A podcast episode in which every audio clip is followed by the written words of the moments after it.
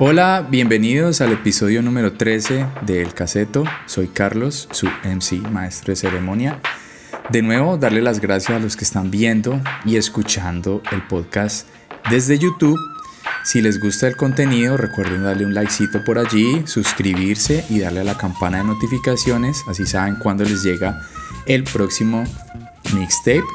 Algo muy importante, los comentarios. Muchas gracias a los que han escrito por ahí sugerencias, han hecho comentarios alrededor de los temas que se han hablado aquí. De verdad que aprecio mucho ese intercambio de ideas.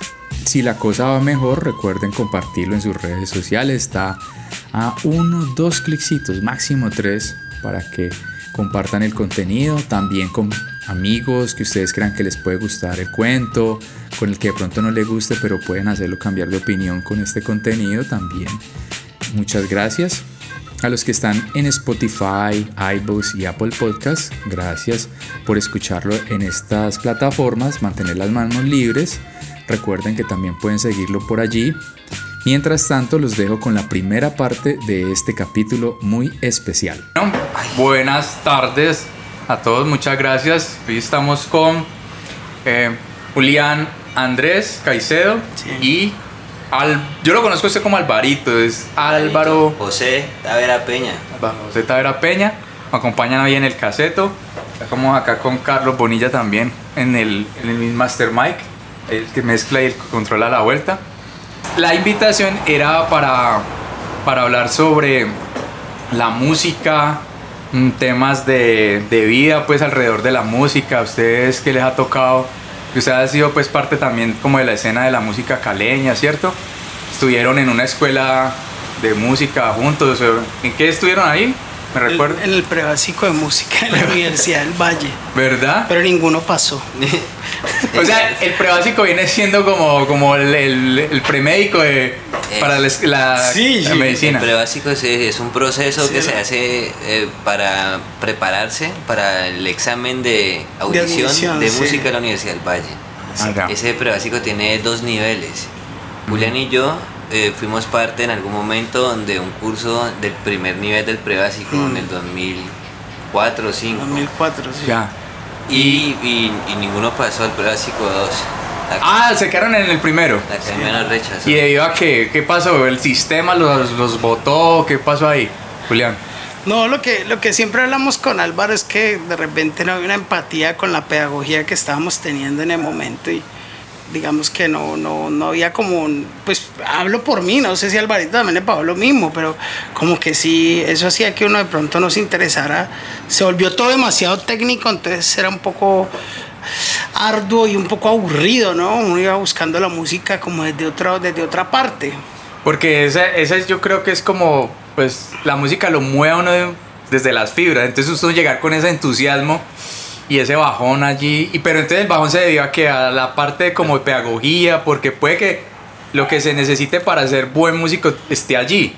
Pero de pronto el cómo le llegaban a ustedes con el con la el formato. el formato era lo que de pronto los desenamoró de esa vuelta, o sea, como la la pues, forma de yo yo yo creo, ¿no? O sea, yo siento ahorita en este punto de mi vida que también digamos como precisamente el prebásico era un filtro Sí, porque era, era, es, es, hay que decirlo como es, ¿no, Álvaro? Era un filtro, sí, era un colador. Entonces, yo lo que creo es que ellos también, debido, no estoy hablando mal de la escuela como tal, de, de música de, de la Universidad del Valle, pero creo que sí te pues como que eran demasiado rigurosos para ellos asegurarse que la persona que va a entrar a, estudiar en su escuela pues iba a ser igual como de acartonada a lo que ellos digamos tienen, ¿no? Siento que es lo que yo siento ahora, sin, sin irme en contra pues de esa escuela, sino que siento que era como eso. No sé vos qué Y entonces ustedes no pasan ahí, pero igual la música, la inquietud por la música siguió. Eso, eso. Entonces, ¿qué caminos tomaron, Alvarito? ¿Qué caminos tomó? también con la situación. Lo que dice Julio es verdadero. En ese curso de prebásico del 2004-2005, eh, puede que hubo muchos que no pasamos, pero eh, éramos muchos personajes que terminamos haciendo cosas importantes en la escena del arte a nivel nacional, se podría decir. Entonces éramos también personas muy inquietas estéticamente, ¿cierto? Nos, gustaba la música y la película, pero percibirla desde nuestros cuerpos y la película y en Univalle pues tenía su formato, ¿cierto? Su formato de estudio académico tradicional clásico.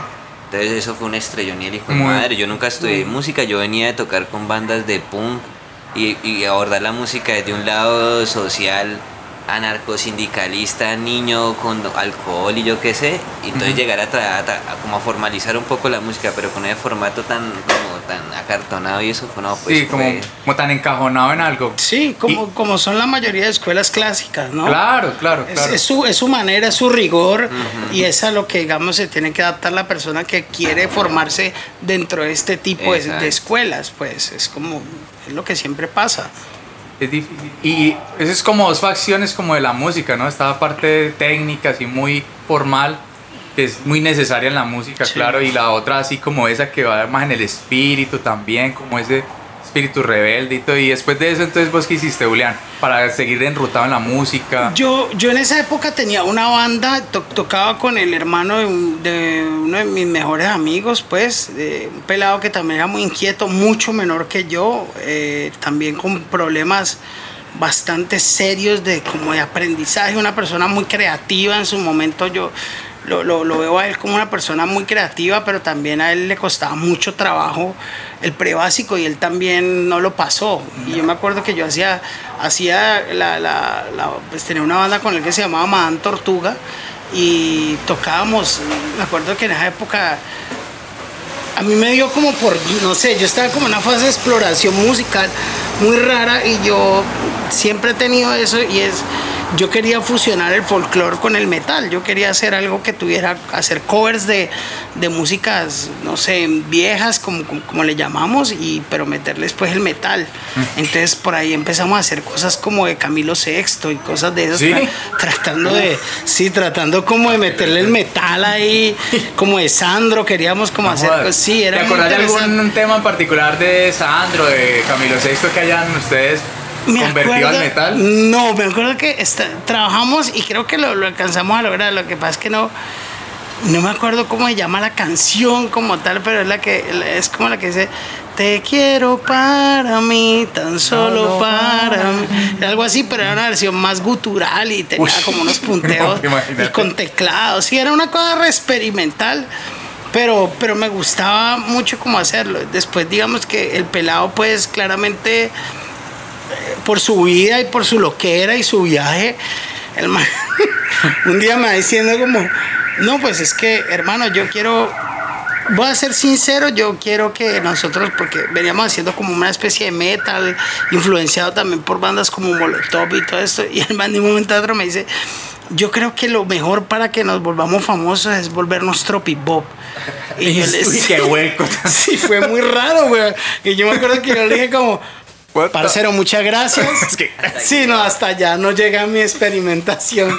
Y yo, pues, no, digamos, yo soy consciente de que yo no tengo una voz lírica, pues, no sé, güey. Yo nunca he trabajado mucho eso porque lo mío siempre ha sido expresarme desde lo gutural y, y desde lo, de- sí, como desde lo fuerte. Entonces, pero no me veía yo haciendo tropipop ni cagando. Pero, pero entonces, vos de pronto sí tenías como algo más profundo al querer hacer tu música, más allá de que no tuviera la capacidad técnica de ser como lírico y todo el cuento, como tan cierto, porque parece ser que él sí quería era como ser famoso y como el monetizar la vaina, ¿no? El hombre no está, vos estabas más por la música y, y Sí. crear algo nuevo y revolucionar la Sí, vaina. Es que, es que yo, digamos que yo, por ejemplo, yo la música, tal vez desde muy chiquito, yo siempre he visto la música como algo para divertir, ¿no? Como, como desde la vaina que escucha uno, la salsa para bailar, el reggae también para bailarlo y para parcharse, como lo, lo folclórico, siempre a mí, las músicas folclóricas para mí significan celebración, significan socialización, estar con los amigos, con la familia, con el barrio, con toda esta vuelta. Y digamos que yo, yo seguía, yo ya estaba estudiando arte dramático en ese tiempo en la Universidad del Valle, entonces yo, digamos que quería seguir ya mi, mi, mi conocimiento musical, pero desde lo técnico, porque, digamos, tenía las falencias. Yo soy empírico y lo hago todo, digamos, desde mi corazón y desde mi instinto. Y yo, yo lo que siento es que este chico, pues con el que yo tocaba, eh, claramente nos llevábamos como 10 años. Él tenía por ahí unos, yo creo que no, 10 años no, por ahí unos 6, porque yo estaba, en ese tiempo tenía 24 y él tendría por ahí 18, 17 años. Ah, Entonces, claro. claro, él sí, otra mentalidad. Claro, él sí quería su sueño. Yo siento que en su cabecita él, él sí era, él quería ser, era famoso, ¿me entendés? Para mí era la, la oportunidad de experimentar musicalmente y de tener un- una excusa para reunirme con gente que me caía muy bien. Claro. Y vernos y tomarnos una cerveza y ensayar y por ahí tocar en novenas y en cositas con, con los amigos de él. Y pues era, era chévere, lo hacía. Yo siempre me, me dijo guiar por esto, ¿no? Entonces, tal vez sí, para el que él sí quería hacer como todas bandas de mierda, perdón que lo diga, pero... No, hágale, hágale, fresco, que yo da la idea que- Yo no Ah, quería ya. hacer esa, esa vaina. ese tipo de cosas. Entonces, por ejemplo, eso me parece bien particular porque ahí es donde uno, o, o sea, vos crees de pronto lo mismo, Álvaro, que, que ustedes eh, han logrado cosas interesantes y, lo que vos decías ahorita que han podido, a pesar de que fueron rechazados por, ¿cierto? Por la escuela, han podido llegar a algo chévere, bacano, pero de pronto porque no han tenido esa hambre de, de- porque yo he escuchado eso como teóricamente dicen que cuando uno como que quiere tanto las cosas como que no se le dan. Mientras que si uno lo hace por eso, por los amigos, porque usted quiere pasar bien usted y entregarle, divertir a otros, eh, eh, darles ese entretenimiento a otros, usted como que la cosa fluye más sencillamente, porque cuando uno lo hace como a fuerza, como que yo tengo, tengo, como que todo, usted mismo se frustra. ¿Sí será eso, cierto? ¿O qué? Sí, yo creo que esa, bueno, no, no, no sé si creo o no, pero lo que he vivido, como que esa vaina de perseguir cosas y forzarlas, pues lo deja uno más propenso como a la frustración. Entonces, como dicen los que, los, los budistas o yo qué sé, como que uno cuando suelta, eh, la vuelta como que se da. Entonces, eso yo lo asocio a la diversión que dice Julián, cuando uno toca y expresa el arte en, en- en- como en un sentimiento eh, verdadero y digamos que no condicionado, las cosas se dan mejor. Entonces digamos que a- eh, Univalle para como cerrar un poco la vuelta ahí, o no sé si cerrarla o no, nos dio como el mensaje como que listo, la manera en que ellos nos, nos lo brindaban no era de pronto la mejor. La mejor. sí. Pero nos dejó la duda, como que hay que seguir indagando cosas ahí, puliendo para que después ustedes el mensaje que vayan a dar desde el arte dramático, desde la música o la gestión con la comunidad o yo qué sé, esté bien estructurado, como TIN, ténganlo en cuenta. Ah, entonces en ese sentido la, la academia fue positiva, ¿cierto? Porque los... Sí, yo, yo lo que sigo, yo por ejemplo lo que pienso es que, y, y es como de pronto para reflexionar, que es lo que siempre me pregunto también como ser humano, es en el momento de, de- cuando uno ejerce la docencia, uno tiene que tener mucho cuidado sobre los juicios que, que, que, que tiene sobre un estudiante, ¿me entendés? O sea, mira, nosotros dos no pasamos a, al prebásico de música, pero Álvaro, por ejemplo, tiene una carrera como músico profesional ya establecida, entonces muy fácilmente él lo hubieran podido haber frustrado mucho más y Álvaro ahorita no se estaría haciendo cualquier otro trabajo. Él, Sí. él siguió su instinto y su música y lo siguió haciendo. Yo, digamos, he hecho mucho menos cosas a nivel profesional musical, pues porque claramente mi carrera también como actor. Digamos que me empezó también como a dar de- para también. vivir, entonces me tocó ya asumir mi carrera ahí sí a un nivel profesional y me quitaba mucho más Ya, ya dedicarle más tiempo a tiempo. eso. Exacto, sí, total. Que pero- uen creo que te encanta, pues te encanta. Sí, sí, total, total. Y me da de comer y es la vuelta que hago, pero yo sí siempre tengo muy claro en que si a mí un proyecto no me divierte, en los proyectos donde más me divierto son los proyectos donde mejor me va. Entonces siempre sí, sí sigo ese instinto porque sé que sí funciona. Entonces cuando la vibra se da es porque sí está bien.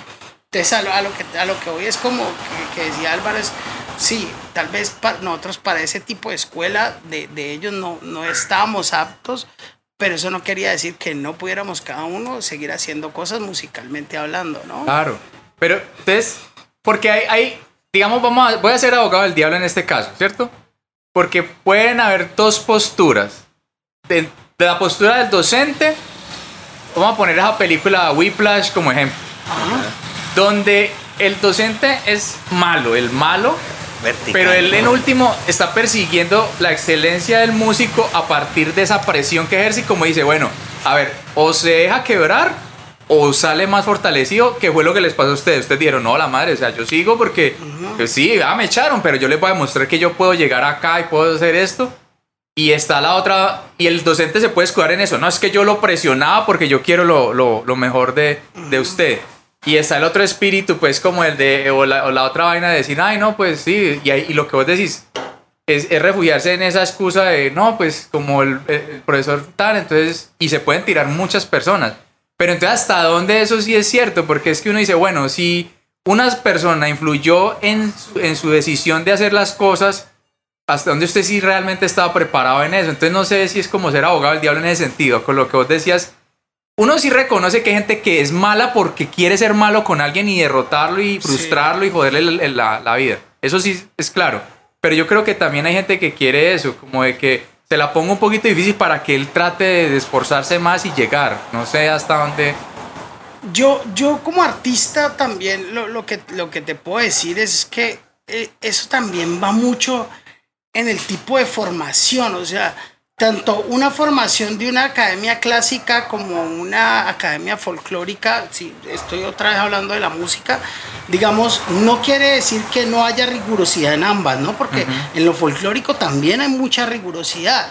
Lo que digo es que a veces sí las, las siento yo que en el arte, tanto en el arte dramático como en la pintura o en las artes plásticas o en la música, las, las escuelas clásicas son escuelas demasiado militares que en mi caso a mí me ayudaron a ser el artista que soy hoy, pero yo como, como docente, si quisiera en estos momentos brindar un, un conocimiento como docente, Claro, yo no aplicaría lo No que lo abordarías desde, ese, desde esa... Sí, no porque yo a mí no me yo no a mí no me sirve decirle a alguien que no sirve.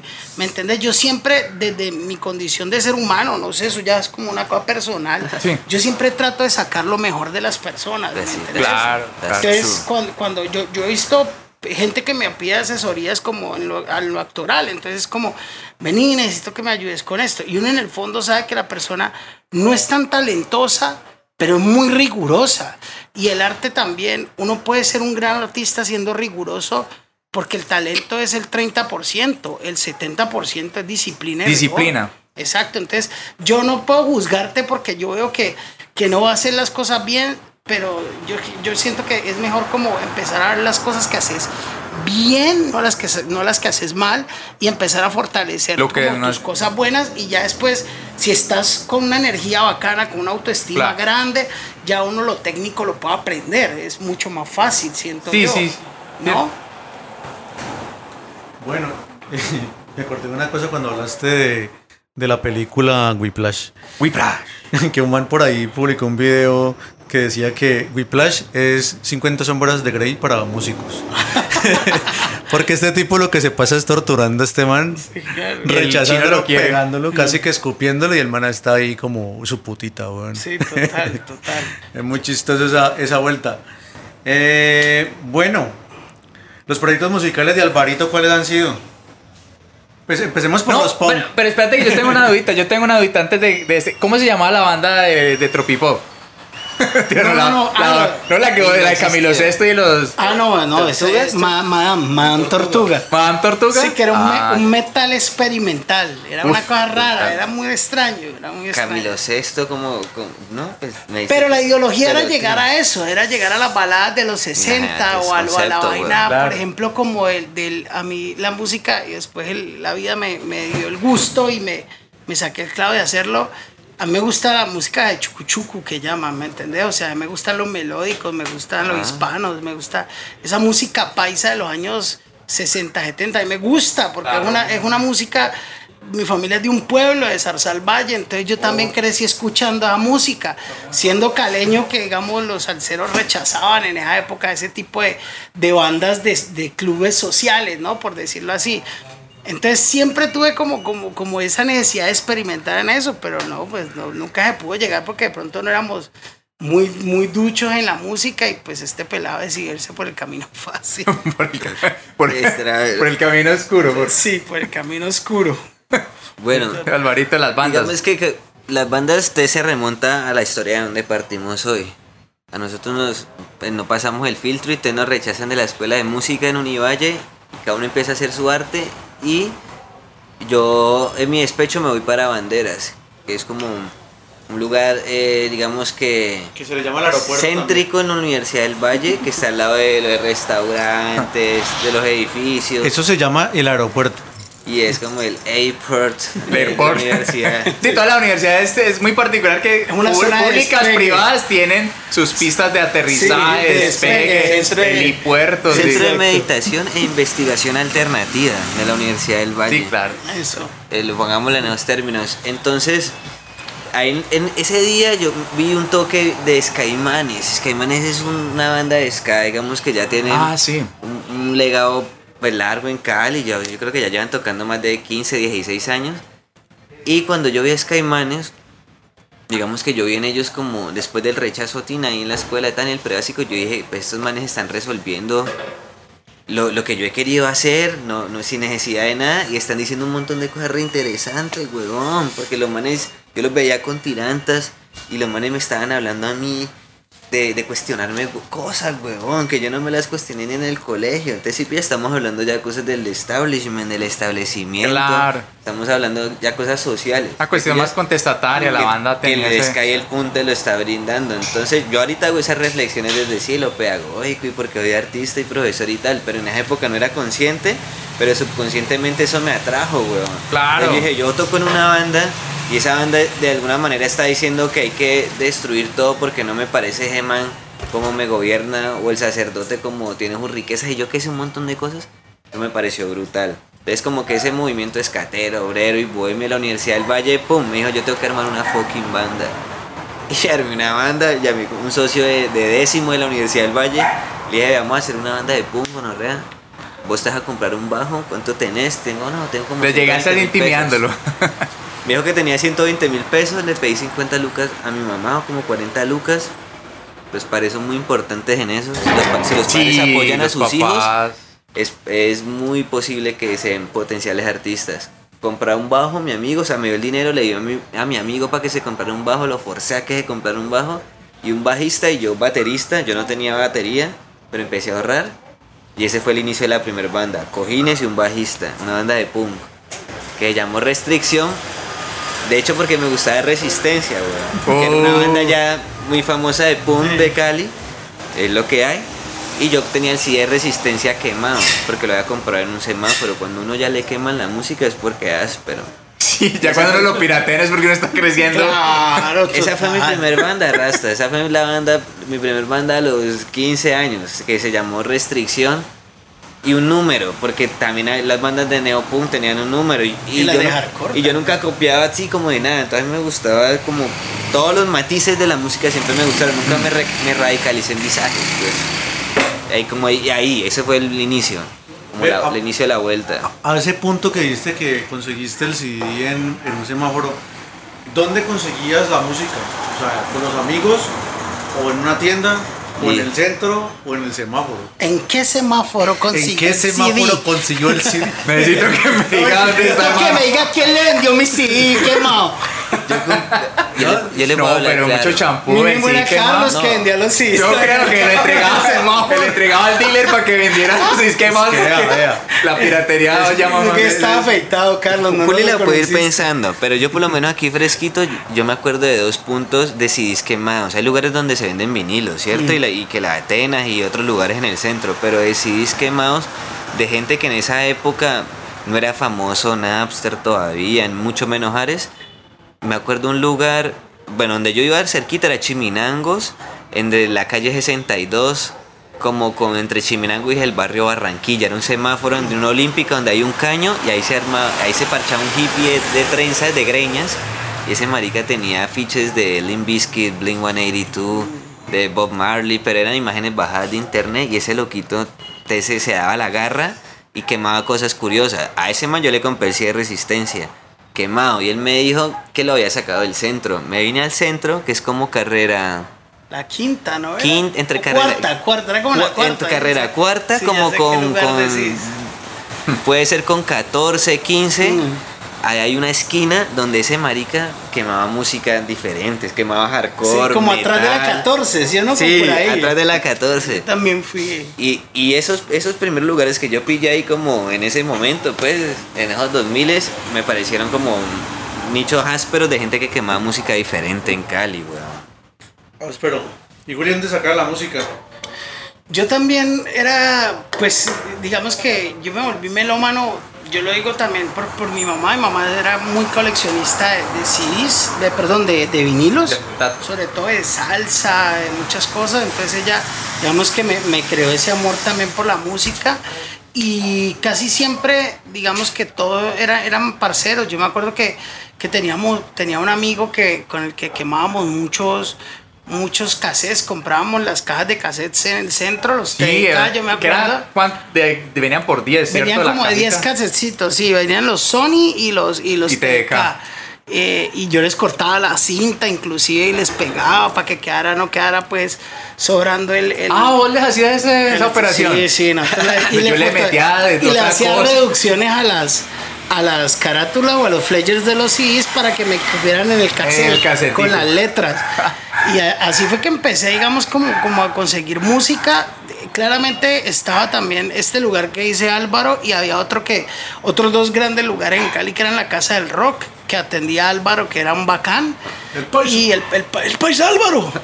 Y el otro era el Templo del Metal. Ah, el templo del metal. Pero en el Templo del Metal, digamos, De Carlos Bustos. Sí, el de Carlos Busto. En el Templo del Metal sí se veía, se veía mucha discriminación, ¿no? Porque si, si vos no eras poser como muchos de los que frecuentaban ese sitio en Cali, entonces simplemente no tenías acceso a ciertas músicas, porque ellos se creían en su momento, pues, los grandes lores que podían decir qué, te, qué podía escuchar uno y qué no podía escuchar. Las vacas sagradas del. Claro, del- entonces yo, yo digamos que por, por el ambiente del lugar no, nunca hubo mucho feeling. Iba y compraba algunas cosas de black metal que en el tiempo me gustaba mucho, pero había otras cosas que era, no, no, no me quedaba mucho en el sitio porque no, no, el ambiente no era tan chévere. Siempre como todo el mundo mirándote por encima del hombro. Yo detestaba eso. Eran metaleros.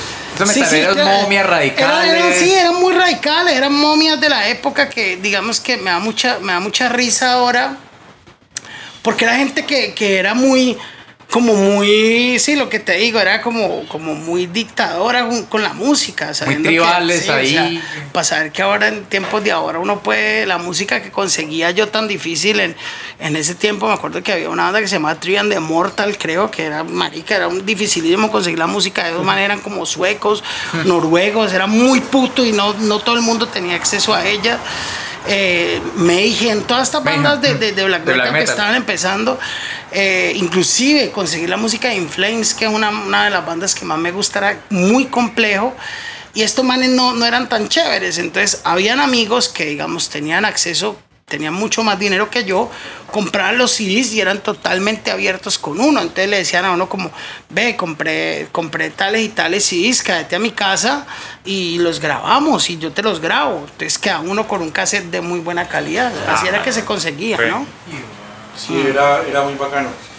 Pues yo creo que a mucha gente le tocó también grabar de radio alguna vez, cuando un grabadorcito, cuando existía el programa de, de radioactiva que se llamaba La Cortina de Hierro, que era de La cortina de hierro para el metal. Y la de, super, la de Superestación era el lado B, ¿no era que llamaba? ¿Te Sí, acordás? era la OE. Lado B, sí. De todas maneras, en, esa época, en, en los, en los 90 la radio tenía como más versatilidad en la música, música más internacional sonaba en la radio en esa época, entonces uno sabía que habían esos hits que le gustaban, de pronto no un, un rock pesado, tan momia pues, pero sí de pop o ese, cierto, un rockcito más... Sí. Y uno ahí se pegaba al, al casecito, entonces uno hacía la, la mezclita, las casetitas que le ponían y se le no pasaba al man con la cortina. Sí. nada, un Eso, que no hablaran para que te Claro. cagaran la vuelta. Por lo regular era como en las noches, muy de noche, cuando las canciones Las dejaban rodar. las dejaban rodar. Yo creo que era porque los programadores, Ya ahora todo es digital, entonces sí es más fácil. Yo creo que ahorita no, por las noches no deben trabajar nadie en una emisora. Yo creo que ellos dejan el- dejan todo, sí, Ya, todo ya la inteligencia artificial ahí que, Total. todo. güey. Sí, pero uno sí en, en los programas que se quedaba a la madrugada, uno pillaba que sí dejaban las canciones, entonces uno está siempre dejaba el cassette en pausa para esperar Es- el momento para para soltarlo, güey. soltarlo y grabar, sí. Eso era una experiencia brutal, ¿no? Y eso, y imagínense, eso creativamente, o sea, eso explora muchas cosas en, en una persona. Estás haciendo Toda esa dificultad, esos, esos mixtapes, pues hoy en día ya todo, pues, es que el algoritmo te dice a vos qué quieres escuchar, Sí, ¿eh? te, total. te recomiendo estas de hoy. No, aunque Una por ejemplo en. YouTube a veces estoy escuchando Behemoth y suena J Balvin, weón. O sea, después la propaganda me suena Ciniejo y Dálmata. Uno me queda como, pero, Pero- algoritmo que estoy escuchando metal, ¿qué te pasa? No, pero yo creo que es para jorobarte las pelotas, Sí, weón. O sea, este man es metal, le va a tirar una porquería Sí, bien total. por delante para que el man, como que, uy, ¿qué pasó? Estos Lo hijos de voy a dañar. Lo voy a dañar, le voy a dañar, el, la- le voy a dañar el viaje al hombre, ¿cierto? Bacano. Entonces, después, después de la banda, eh, eh, ¿armaste otro proyecto o cuan- llegaste a qué otro grupo des- después de...? No, después de, después de esa banda yo duré otro tiempo sin hacer música, eh, solamente dedicado a mi carrera hasta que una vez para en, un- en una fiesta, en un 31 de diciembre,